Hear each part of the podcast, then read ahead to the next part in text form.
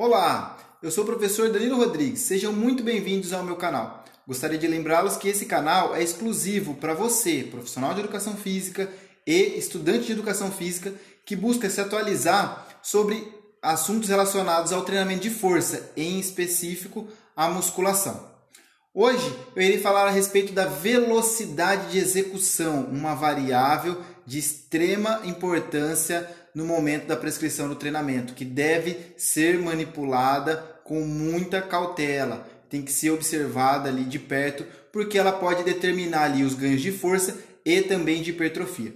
Antes de iniciarmos a nossa aula, gostaria de pedir para você deixar o seu like, deixar o seu comentário e também se inscrever no canal, pois assim você terá acesso às novas aulas que forem surgindo e também esse conteúdo poderá chegar em outros profissionais, em outros estudantes para que de uma forma geral possamos aí contribuir com a educação física. Tá certo? Então vamos lá, velocidade de execução. O que seria velocidade de execução dentro do treinamento? Né? Qual que é a finalidade da velocidade de execução e o que ela pode influenciar no momento ali em que ela está sendo manipulada na sessão de treinamento? Durante o treinamento de força, a fadiga muscular aumenta com o acúmulo das repetições.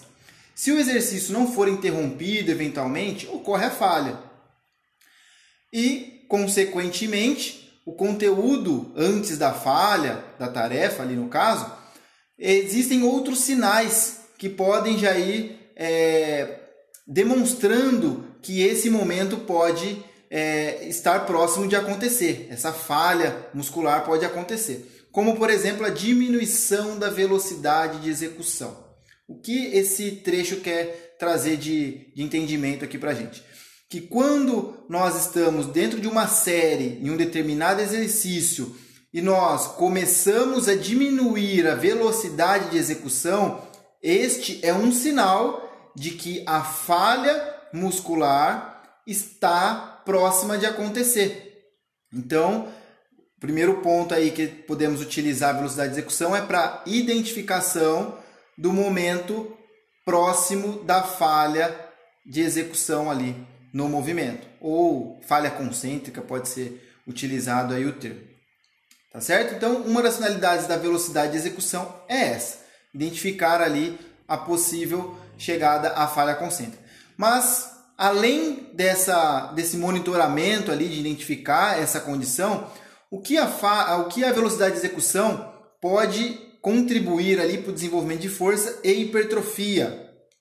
Então veja aqui nesse caso, ó, tem um gráfico muito interessante que mostra o seguinte: foi realizado um teste inicialmente, um teste de força máxima, e aí foram realizadas 17 repetições. E vejam que ao longo das 17 repetições, a velocidade de execução, ou velocidade propulsiva, que como está descrito no gráfico, ela foi diminuindo. E posteriormente a essa série de 17 repetições, foi realizado um novo teste de força. E a força foi reduzida. Ô oh, professor, isso é claro, né? Acabei de fazer 17 repetições, a velocidade reduziu bastante, que já indica que está próximo da falha. Consequentemente, se eu for fazer um teste de força, eu não vou ter força suficiente para realizar o teste da mesma maneira que eu iniciei, que eu realizei previamente a séries, a série né, de 17 repetições. Ok, então está aí o primeiro ponto. As repetições, a perda da velocidade de execução pode influenciar no desenvolvimento da força durante a série. Então, ainda tem outras coisas para a gente discutir ao decorrer dessa aula. O primeiro ponto é que ela pode determinar o desenvolvimento da força durante as séries subsequentes. Então, esse é o primeiro ponto. Isso já é uma forma que irá contribuir para a minha prescrição do treinamento. Então, eu posso utilizar a perda da velocidade de execução para é, orientar os próximos exercícios que forem é, realizados ali na sequência da prescrição. Tá certo? Então, resumindo aqui esse gráfico, existe uma fadiga acumulada ao final dos números de repetições que podem ser vistos pela diminuição da velocidade de execução e isso influencia diretamente no desenvolvimento da força. Ah, professor, mas e se eu der uma pausa? Aí esse conteúdo aí está num outro vídeo que eu já publiquei aqui no canal. Então, se você tiver interesse sobre saber a respeito de pausa entre séries, é só acessar lá o link é, ou o vídeo, né? Você que está aí no YouTube, é só acessar o vídeo que tem um vídeo falando exclusivamente de pausa entre séries. Então vamos lá, esse estudo aqui é muito interessante. Acredito que ele é, esclarece de forma bem, bem simples como que, influen como que a velocidade de execução pode influenciar nas adaptações de força e hipertrofia. Então, o, o título do, do artigo é o seguinte, ó, efeitos da diminuição da velocidade durante o treinamento de força em atletas de alta performance e é, essas adaptações também relacionadas à hipertrofia. Isso é um estudo bem interessante de 2016 e ele fez o seguinte, esse estudo, ó. ele avaliou ali no exercício agachamento oito semanas de treinamento, foram realizadas três séries no exercício agachamento com quatro minutos de intervalo entre as séries durante oito semanas. Então essa era a prescrição com 70 a 85% de RM. Então foram oito semanas realizando três séries é, do exercício agachamento com intervalo de 4 minutos entre as séries, com uma carga ali entre 70 a 85% de um RM. No entanto, quando os indivíduos realizavam é, essas séries com uma perda de velocidade aproximadamente de 20%, com base na velocidade inicial, né? então ele começava a realizar a série. Quando eles perdiam a velocidade em cerca de 20%, a série era interrompida. E quando eles realizavam a série em um outro grupo, quando eles realizavam a série com uma perda de aproximadamente 40%, ou seja, eles perdiam mais velocidade, eles se aproximavam um pouco mais da falha, quando chegavam próximo de uma perda de 40%, a série era interrompida. Resumindo então novamente esse, esse, esse desenho experimental para que fique bem claro aí como que ocorreram as adaptações de força e hipertrofia. Então, durante as séries, durante a execução dos movimentos, aí professor, quantas repetições eram? Eram de 75, 70 a 85% de um RM até chegar em 20% da perda da velocidade ou até chegar a 40% da perda de velocidade. Aí veja que interessante esses dados, né? Eles chamaram então o grupo que perdeu 20% de VL20 e o grupo que perdeu 40% da velocidade de VL40. Aí olha que interessante como que ficaram as repetições, que é óbvio, né? Mas isso vai esclarecer muito pra gente como que ocorreu então as adaptações de força e hipertrofia. Então veja aqui, ó, VL40, ou seja, se aproximou mais da falha concêntrica, né? Ao todo, o VL40 realizou ali com as três séries durante todo o período cerca de 360 repetições, de 300 a 360 repetições ao todo e, consequentemente, o VL20, que interrompia séries um pouco mais cedo, né? Porque eles é, interrompiam ali a série com apenas 20% da perda da velocidade, eles realizaram em torno de 180 a 200 a 200 repetições. Então, como esperado, né, como o VL40 demorou mais para que fosse interrompida a sua série, ele fez mais repetições e o VL20, como foi interrompido com apenas 20% de perda de velocidade, fizeram menos repetições. Ok? Então, esse é o primeiro ponto, que ficar bem claro. VL40 fez mais repetições e VL20 menos repetições. Aí veja que interessante os resultados desse trabalho.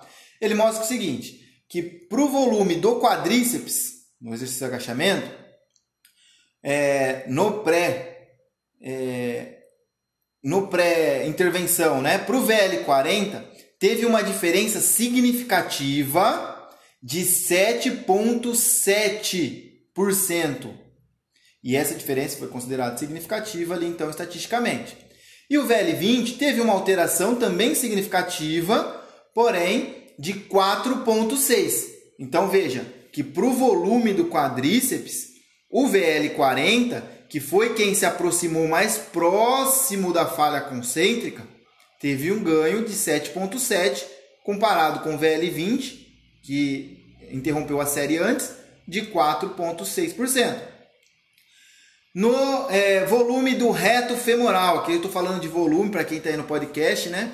É a área de secção transversa, né? A forma como eles avaliaram ali a hipertrofia muscular.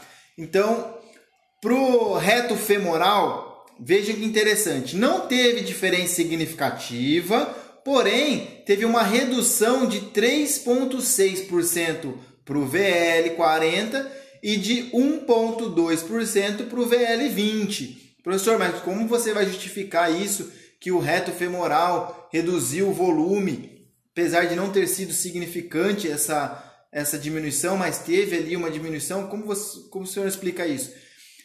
A redução do reto femoral pode ter ocorrido, lembrando que não foi considerada ali estatisticamente, mas para que fique esclarecido aqui para vocês o que pode ter gerado essa tendência a uma redução do volume, foi que o exercício utilizado foi o agachamento.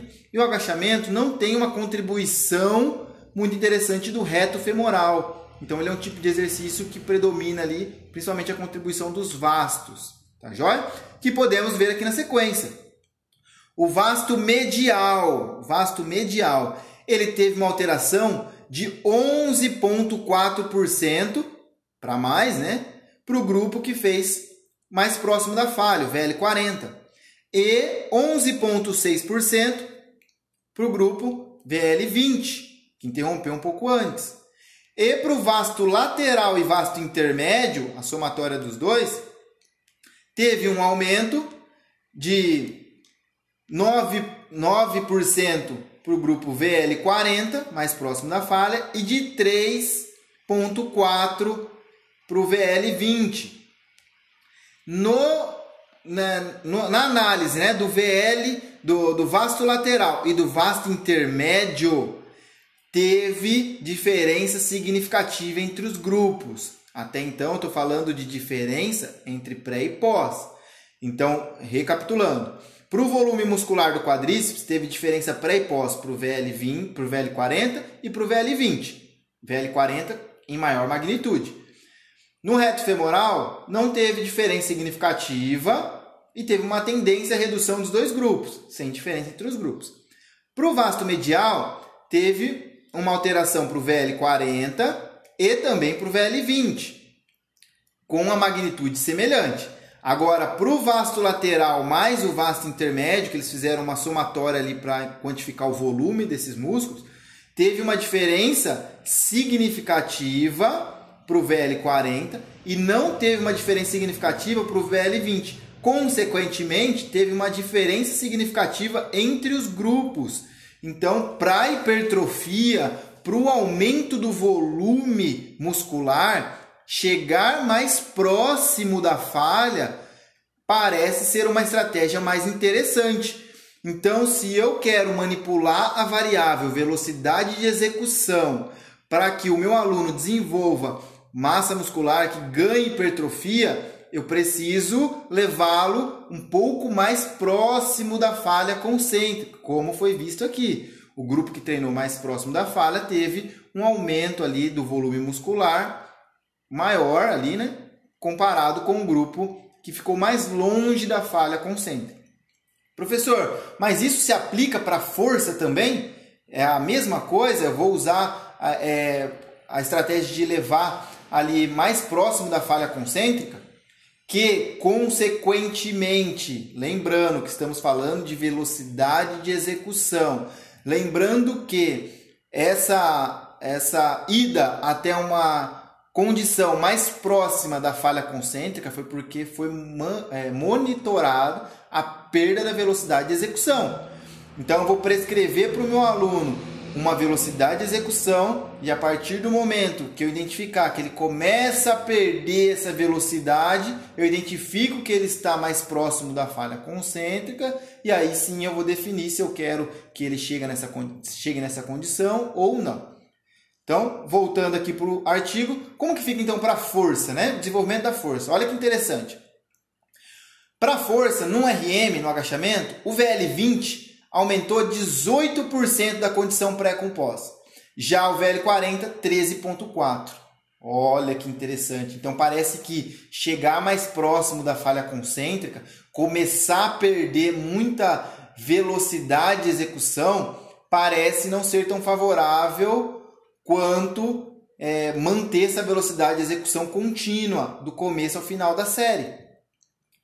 Já para o CMJ, que é o, o Contra Movement Jump, né, que é um salto vertical, ele mostra que o VL20 aumentou 9,5% da condição pré-composta. Já o VL40, 3,5%. Então, novamente, não chegar próximo da falha parece ser mais interessante para o desenvolvimento da potência. Aí tem duas, tem três variáveis aqui que está denominada aqui para quem está no, no YouTube como AV, AV menor que 1 e AV maior que 1. O que quer dizer isso? É uma média de força propulsiva. Aqui, esse AV é uma média de força propulsiva absoluta. Então, essa média de força propulsiva foi é, teve um aumento de 12,5% na condição pré com pós, comparado com 6% é, do pré-composto no grupo que chegou mais próximo da falha. Então, essa for força propulsiva, que seria também semelhante à potência, né? teve um aumento maior do que quando chega mais próximo da falha. Essa força, essa média de força propulsiva menor do que 1 quer dizer que foi feita essa, essa, essa propulsão ali com menos peso. E aí essa alteração em relação ao pré-composto foi de 21,7%, comparado com 13,7% para quem chegou mais próximo da falha.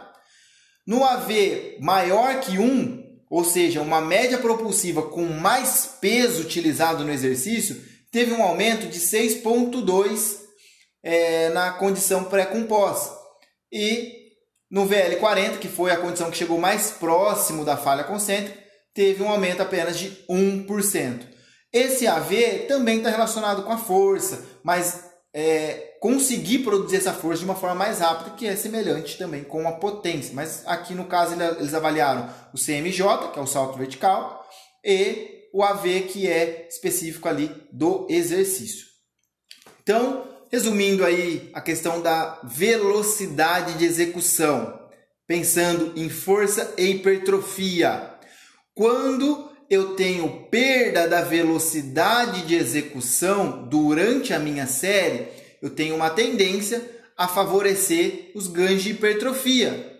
Quando eu tenho uma manutenção da velocidade de execução dentro da série, tenho uma tendência a desenvolver mais força.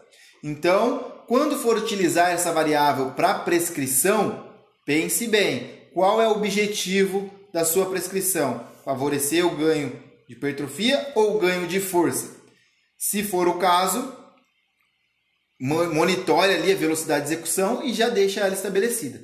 Existe uma outra discussão sobre velocidade excêntrica rápida, concêntrica lenta, concêntrica rápida, excêntrica lenta, os dois lentos, super slow, que é um método de treinamento, infinidades de manipulações da velocidade de execução. No final das contas, o que vai definir de fato essa adaptação com base nessa variável é se, por exemplo, eu uso o método super slow. Eu vou chegar mais próximo da falha concêntrica utilizando esse método? Se sim, possivelmente eu vou desenvolver, é, eu tenho uma tendência a desenvolver mais ganho de hipertrofia. Se eu vou usar o método, método slow, mas eu não vou chegar próximo à falha concêntrica, eu vou manter a mesma velocidade do começo ao fim da série, mesmo que seja slow, não tem problema, você vai ter uma tendência a desenvolver mais força. Agora, no caso do slow, pode ser, não tem estudo ainda muito claro sobre esse método, mas pode ser aí que é, a potência seja prejudicada, porque a potência também depende da velocidade, um pouco mais rápido, etc. Mas enfim, utilize sempre a variável é, velocidade de execução com base na sua é, expectativa ali de adaptação, ou força ou hipertrofia ou mais próximo da falha, onde eu perco maior velocidade de execução, ou longe da falha, onde eu tenho menos perda da velocidade de execução para o desenvolvimento da força. Tá certo? Muito obrigado pela atenção de vocês. Mais uma vez, deixe seu like, compartilhe o conteúdo, se inscreva no canal para ser notificado quando uma nova aula estiver disponível e nos vemos em breve. Grande abraço!